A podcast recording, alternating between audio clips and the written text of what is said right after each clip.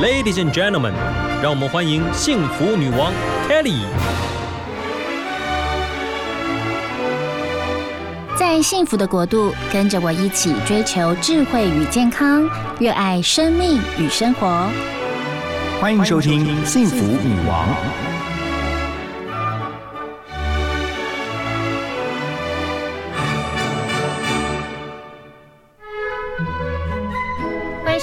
FM 一零二点五幸福广播电台幸福女王的节目，我是 Kelly 何太。今天节目非常开心哇，因为呢，我们邀请到教学超过四十年的老师，还是一个非常资深的老师，而且呢，他一辈子几乎都跟很多资优生在一起，所以最近他出了一本好书，叫做《资优生的秘密》。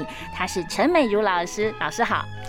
Kelly 好，还有所有的听众朋友好，我是美如老师呀。美如老师今天要来分享啊，就是您在教育界这么多年以来，然后也出了好多本好书，对不对？然后最近这本书叫做《资优生的秘密》。其实，在我心中啊，每个孩子都是资优的。是，虽然我在建中整整四十年，嗯。当了四十年的导师，是我不愿意从事行政工作，我只喜欢做第一阵线，跟孩子在一起。所以，呃，像最近我在忙什么呢？最近我们建中这几年都有一个节目，什么节目呢？就是说在校庆的那个礼拜天，是就有建中毕业三十年的大聚会。哇！就毕业三十年那一届的大聚会，然后毕业三十五年的大聚会。然后我第一届的学生现在就要做毕业四十年的大聚会，可是那时候我正好在国外，我没有办法参加。我的学生一直吵，一直吵，老师一定要来。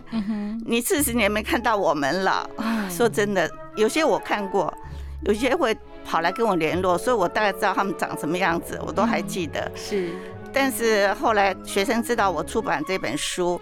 那老师不能出现，嗯，但是老师在明年回来的时候，他们会跟我再相聚。可是他们就先买了我的书，是买了四十本，要送给每个同学来参加，因为他们现在只联络到三十几个。嗯哼，你要知道当时我们建中一个班级多少人？多少人？六十人。哇，那个时候一个班这么多人，我可以挤过六十人。后来二十年前左右，教育局规定，嗯，每班不能超过五十人。那我班永远是顶到满的哦，四十九人。所以别的班也许会少一点这样。哎，也对，有有些文组班就只有二三十人，有些班只有三十几人，那都不一样。呀，我就要改比较多的作文。我又那么爱编讲义，是，我是全校最爱编讲义的人，因为我希望学生不用去花钱买参考书。我帮你把所有的书，我都帮你整理出来，编出讲义，让你省掉参考书的费用。是，这是我教学在建中四十年，四十年如一日。其实时间过得很快。呀，我当时进去的时候一直半老，是因为那时候女老师很少，全校女老师带不到十位，她们都穿旗袍。哇，哎，Kelly，你不要以为旗袍是。是粉红豹什么什么金钱豹那种旗袍，我跟他们的旗袍都是抗战年代那种。我懂，就是那种很好看那种什么深蓝色那种。深蓝色、灰色、灰色系，然后是两片门帘一样，晃来晃去的。那我我我没有旗袍可以穿，我就穿套装。啊哼，我就很认真的穿套装，半老。嗯，因为他们年纪平均都。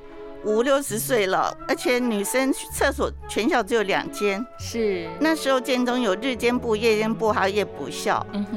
可是我一进去就日间部。其实那时候校长有问我，嗯，问我说，呃，你觉得你肯不肯到夜间部？我说不，我自认为是第一流老师，我要教第一流学生，我一定要在日间部。是。结果我就我就到日间部，那个时候。我记得我去报道的时候啊，校长就把他抽屉两个大抽屉打开来给我看，他说：“陈老师，你看看我这里多少人推荐函，嗯，我用了你，你要好好好好的珍惜我们的学生。”是我听得肃然起敬，觉得责任重大。我也知道这个学校很特别，嗯，那么我很感谢，其实大部分学生。我可以说，不是我教育的学生，是学生教育了我。其实，在您很年轻的时候进入到呃这样的一个很多很会读书的这个建中里面，我相信一定对您来说收获也很多。然后您真的是桃李满天下，教育出了非常多非常多杰出的人士，在各个层面都可以看得到他们的踪影。包括有一个人，其实，在呃曾经的报道过，就曾经分享过，蔡澜清也是。您曾经教过的孩子哦，我没有告诉你，你都知道，你真的做功课了耶。蔡澜清的《这世界》我超爱的，因为每次提到蔡澜清，我都会想哭哎。呀，他的歌真的很好听，他好年轻的时候就得金韵奖，没想到他是您的老那学生。他嗯，以前啊，每每次逢假日啊、节日都会来我家，比如说冬至的时候来我家煲汤圆。嗯。那同学会偷偷告诉我说：“老师，蔡澜清把他的摩托车偷偷放在你那个巷子后面的的一个角落。”是，嗯，我后来知道他那么红，其实我不是很清楚。是，但是那时候他读台大机械系的时候，我就觉得说：“你好好读书嘛，你去作曲唱歌干什么？嗯，人生只有读书只有一次，结果他就被当掉了。是，他被 fire 掉了。嗯。发掉他很厉害，他就去念屏东农专，是，然后第二年又考进台大，嗯哼，然后同学就告诉我，老师蔡南青有听你的话，很认真读书，可是有一天同学又告诉我，蔡南青走了，嗯，急性的肾衰竭，嗯哼，他太累了，嗯，我会觉得是我逼他用功读书，嗯，不要这么想啦，他又不放弃他的音乐，嗯，对不起，我提到他我就觉得很伤心，嗯。我们待会来也听一下这首歌。老师，老师真的是真情流露。其实您的学生好多，除了蔡澜琴，还有真的我随便念出来，大家耳熟能详的人真的非常的多。老师，你一定很想念他。嗯。我的书比较特别哦，你看我书的推荐人，你看别人书的推荐人都是找明星啦、名人啦推荐，我的书的推荐人除了黄春明之外，就是我的儿子在加拿大大学教书的儿子之外，嗯，呃，其他通通是我的学生，包括那个一天到晚上电视的庄仁祥、罗一军，都是我的学生。是，哎呀，还有呃，从政的朱立伦，是，或是呃林佳龙。郑文灿，全都是我的学生。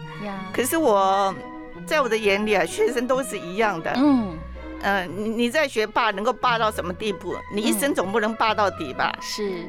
我觉得重要是希望，我希望当他们在这个青少年时代一个人生的关键期，我是他的关键人物。嗯，他碰到困难，他碰到他的心事，我能够了解，是我能够帮他。呀。我觉得从老师的言谈之间就可以很深刻的去理解到，老师您真的是很爱哦，您所接触过的每一位学生。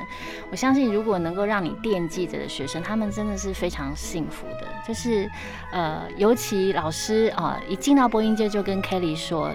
在你心中，每一位学生都是自由生，并不是只有书读得好的才叫自由生。而自由生他们其实也有很多的难处。他们虽然书念得好，也许他们在感情上、在家庭上、在个人的一些呃人际上，都有一些值得呃更多老师来关心他们的地方。呃，刚刚老师说，我们竟然发现了你的学生是蔡澜清。其实我觉得不止蔡澜清，您的好多的学生，你都是很用心的来。教育他们了。从您书中您的儿子写的这个序哦，推荐序，他形容的你，我就觉得好有画面。他说我的妈妈哦，他的呃，从他年轻当老师的时候，在家里就装两只电话，有一只电话是 Hello Kitty 粉红色的，那只电话是家长专线，一旦响了，妈妈都会很快速的去接电话，而且呢，常常接了电话，就算是半夜也会冲出去学生的这个，他可能有什么难处要去帮忙。您是这样的老师，嗯，那部 Hello Kitty 曾经在一个半夜把我们全家都叫醒，是，那就是我一个学生，他其实他身高一百八十几，他就几乎是哽咽的声音告诉我说：“老师来救我，我妈妈快死掉了。”是，我知道他是单亲的孩子，哦，我那时候就不顾一切的就要冲出门嘛，我就换了运动服。那师长是说家里还两个孩子还那么小，你这三更半夜跑出去很危险。是师长是本来要陪我出去的，可是我是说不行，孩子那么小，你就在家里陪我一个人去就好。嗯，结果我当时我记得我到台大急诊室，我那个孩子就蹲在那个角落，看到我就抱头痛哭。嗯哼，因为当时大学联考不是现在这个样子，是。先填志愿再去考试，嗯哼，那这个孩子呢，他就没有按照他母亲的想法填台大一，以他的成绩，以他学霸、勇冠三军全校的情况，绝对是医科的标准，嗯，那么他母亲又是一个寡母，从小带他长大，所以儿子竟然敢填不是他要的第一志愿医科，所以妈妈就在他面前把那个。大罐的安眠药灌下去，吞下去，是，所以儿子怕到不行，又不晓得怎么办，所以来找我，还好是救回来。其实后来他也告诉我，老师，世界上母亲只有一个，嗯，什么科系我自己自己修也可以，嗯哼，那我就按照妈妈的想法填医科吧，他还是填了台大医，嗯哼，现在是某个大型教学医院的副院长，嗯哼。那他也没有放弃他所爱的历史、所爱的森林啊等等，他都没有放弃，他都可以去做。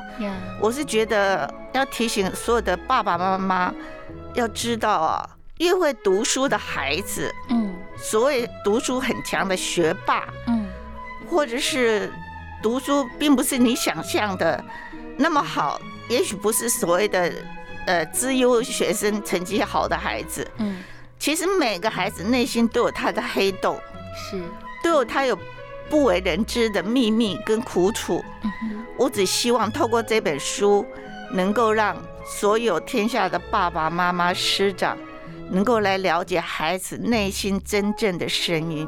呀，其实，在您的书中，我觉得很特别，就是会把一个故事写出来，然后呢，你还会呃特别拉出来所谓的呃。这背后的真相是什么？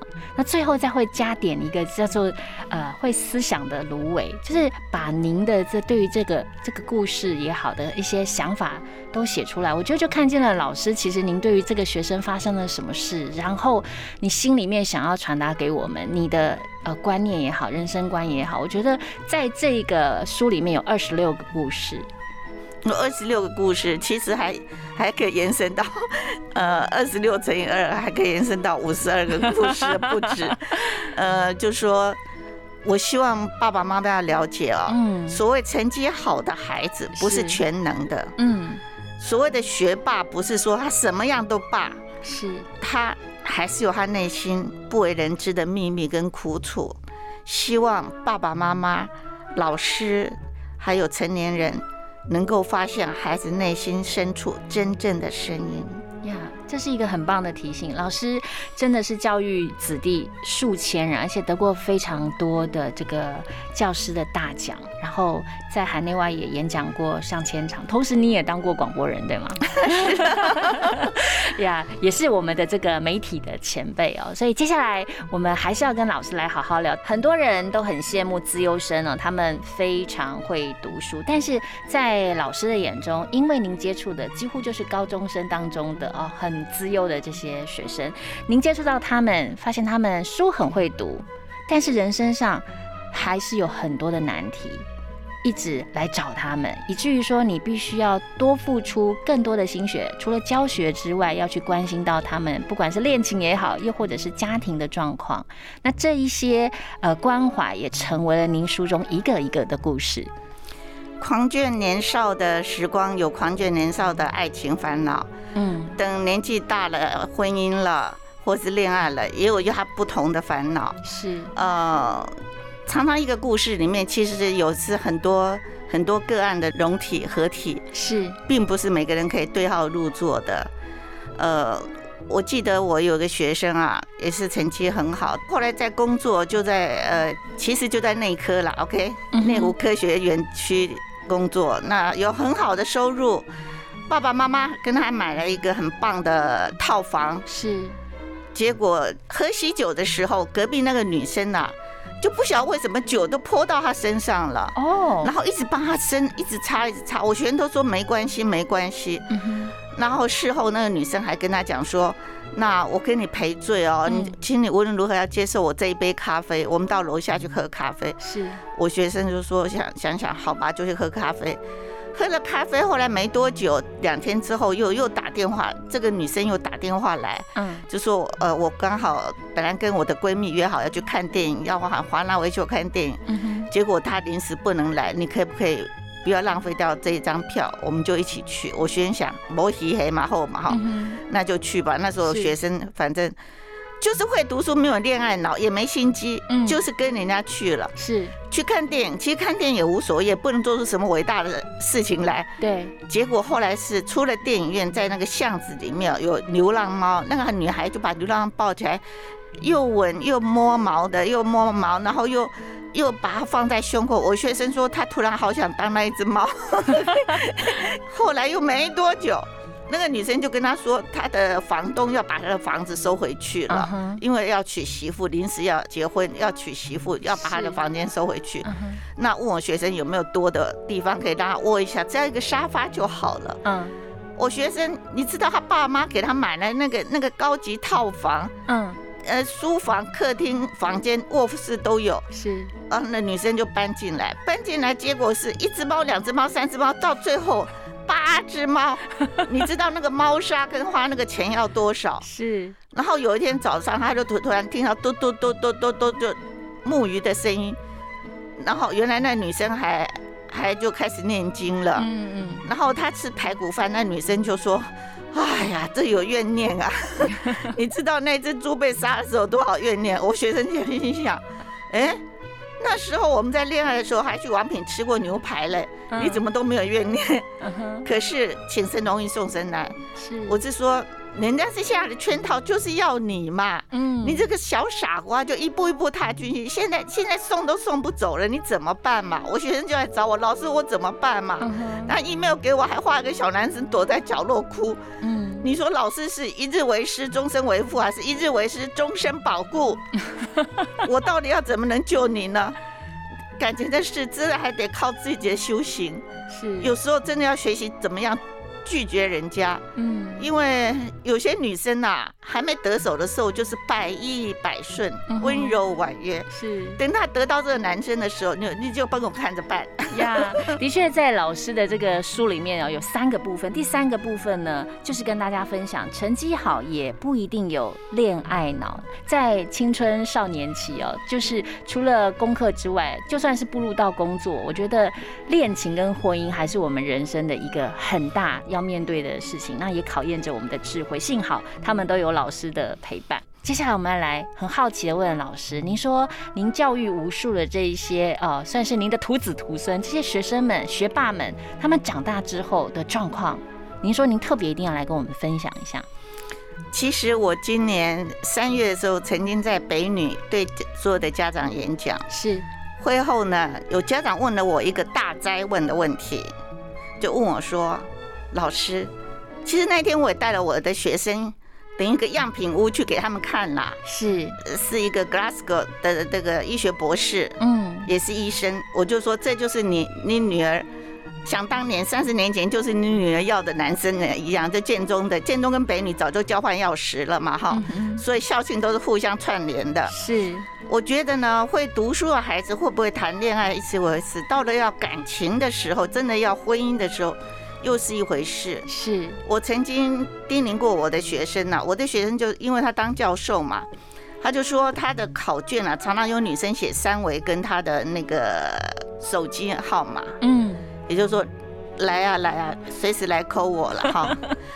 那么我只能叮咛我的学生呢，嗯，要自己记得，如果学生到你的研究室，你一定要门打开，这不只是保护他，也是保护你。是。那我说到北女的家长问我了我一个问题，说老师，你当年那些会读书的孩子啊，你有没有统计过？嗯，他们后来婚姻怎么样？哎，我倒没有统计过这个大数据。真的，四十年这样子教下来，上千位。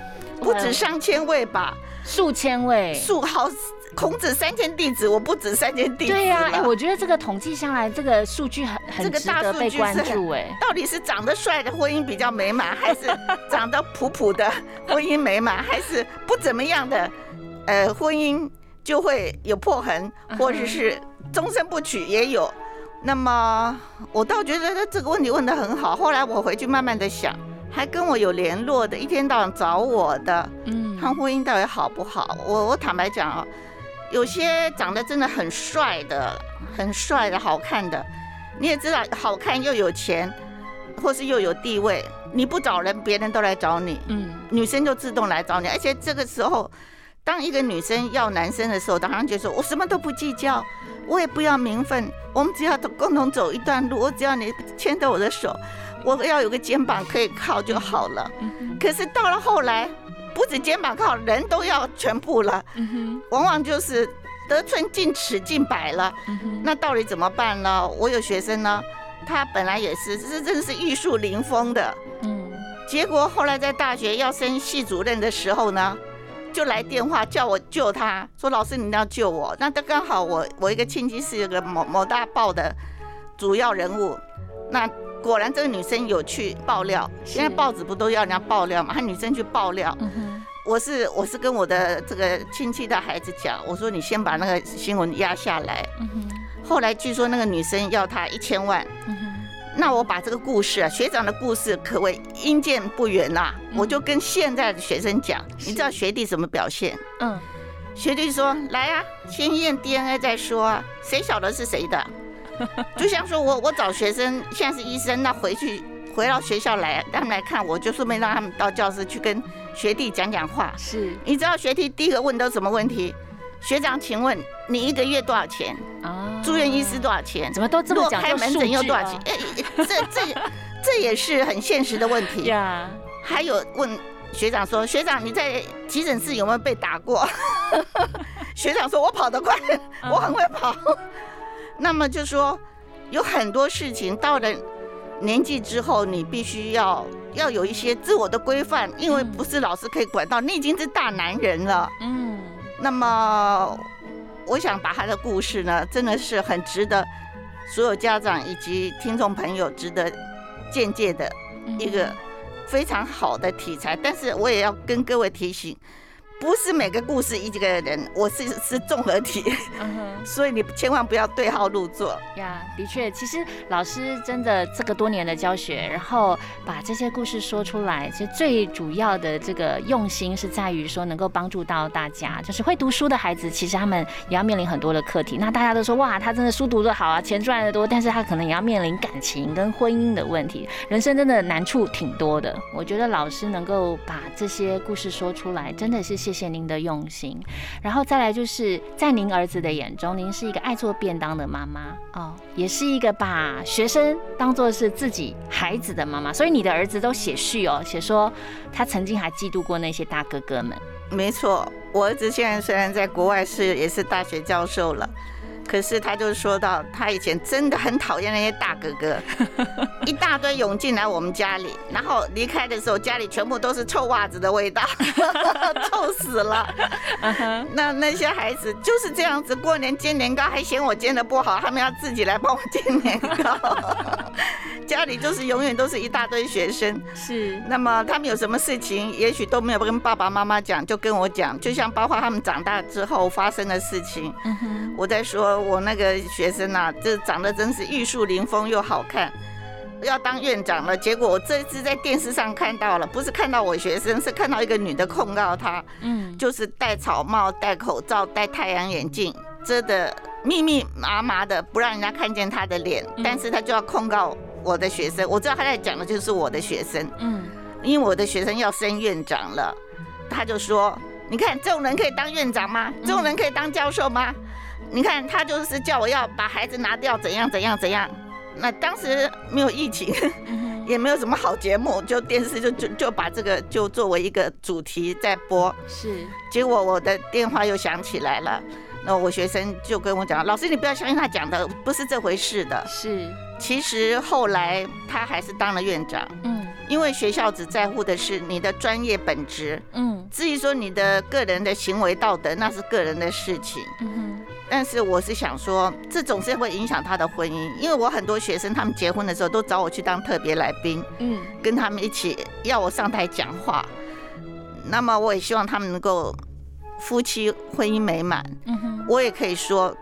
倒是比较平凡的，比较平凡，长得比较平凡，普普的，是，或是但是工作很稳定的，其实婚姻都不错。嗯倒是那种长得特帅的，嗯，那老婆也特能干的，哎，好像是两个太太相逢真对了，嗯，很快就会就会分开。嗯我常觉得婚姻是一个很重要的人生修行。是，既然你要走在一起，就好好的走。嗯。那儿子当时生气，那些大哥哥，其实他大哥哥也长大，也不理你了。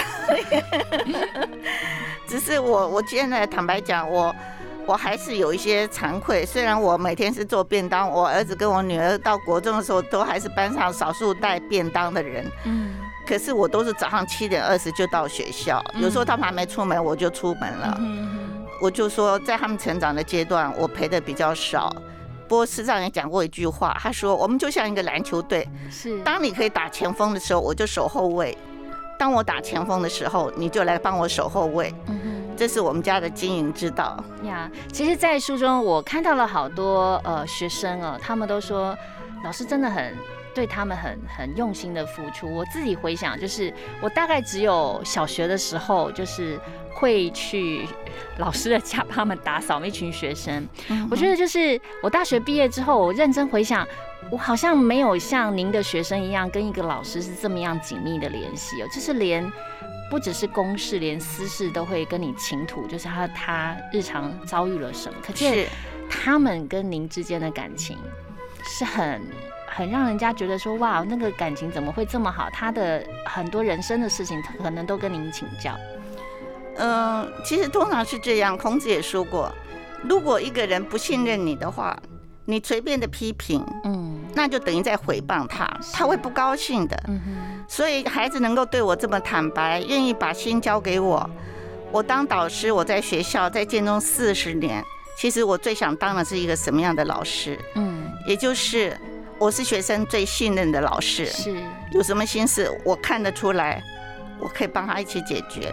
还有就是说，要我讲最得意的班级经营，那就是说我班上平均九十五点五的，跟平均五十九点五的，嗯哼，可以合吃一碗泡面，互相交换口水。哦，也就是每个学生在我眼里没有什么第一名或是最后一名，没有，每个都是天上一颗漂亮的星星。呀。好的老师能够激励哦，跟激发学生，像一盏明灯，照亮他们的人生的道路，让他们一生受用无穷。我想陈美如老师就是这种老师，而且，呃，我必须要提前跟您说。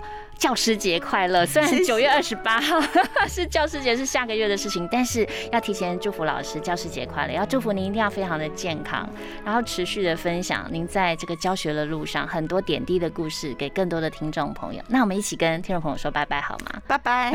谢谢老师今天来到我们幸福女王，谢谢，拜拜，谢谢。